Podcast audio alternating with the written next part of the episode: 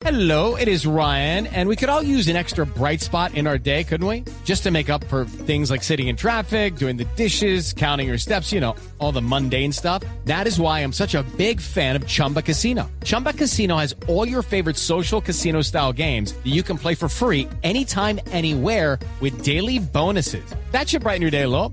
Actually, a lot. So sign up now at chumbacasino.com. That's chumbacasino.com. No purchase necessary. BGW. Void were prohibited by law. See terms and conditions. 18 plus. Luz María Sierra es periodista. Está en Mañanas Blue. Y ayer se acabó el primer capítulo de la serie de las visas de los magistrados.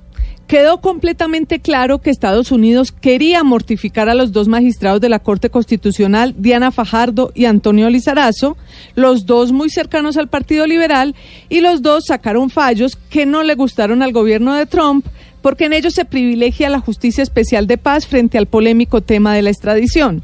En el caso de Lizarazo, por ejemplo, gracias a su fallo, el 080 de 2018, la JEP le pudo pedir más pruebas a Estados Unidos en el caso de Jesús Santrich, que se ha convertido en la piedra en el zapato de todo este problema de la extradición.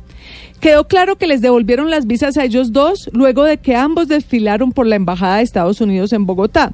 Quedó claro también que el caso del otro magistrado, Eider Patiño, presidente de la Sala Penal de la Corte Suprema, es muy distinto.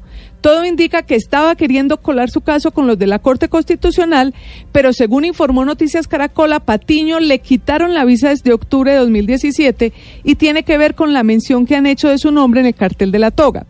Las presidentes de tres de los cuatro altos tribunales le pusieron ayer punto final al tema con una rueda de prensa en tono pausado y no incendiario como algunos esperaban. Ahora comenzó el nuevo capítulo de la serie, el de la tormenta política entre el expresidente liberal César Gaviria y el gobierno de Iván Duque. Comenzó porque el gobierno se demoró tres días para pronunciarse sobre el tema y lo hizo con un comunicado en el que básicamente decía la perogrullada de que Colombia respeta la soberanía de los estados para otorgar y retirar visas y no le dedica ni una línea generosa a los magistrados. Gaviria entonces se regó en prosa y lanzó varios dardos de profundidad dijo que el gobierno Duque era una de dos, o miedoso y arrodillado o cómplice.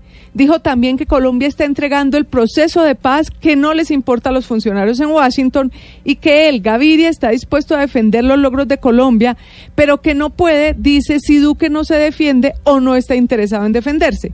El canciller Carlos Holmes Trujillo defendió al gobierno diciéndole a Gaviria que el gobierno no ha ejercido ni promovido presiones indebidas ni de ningún tipo contra el Poder Judicial.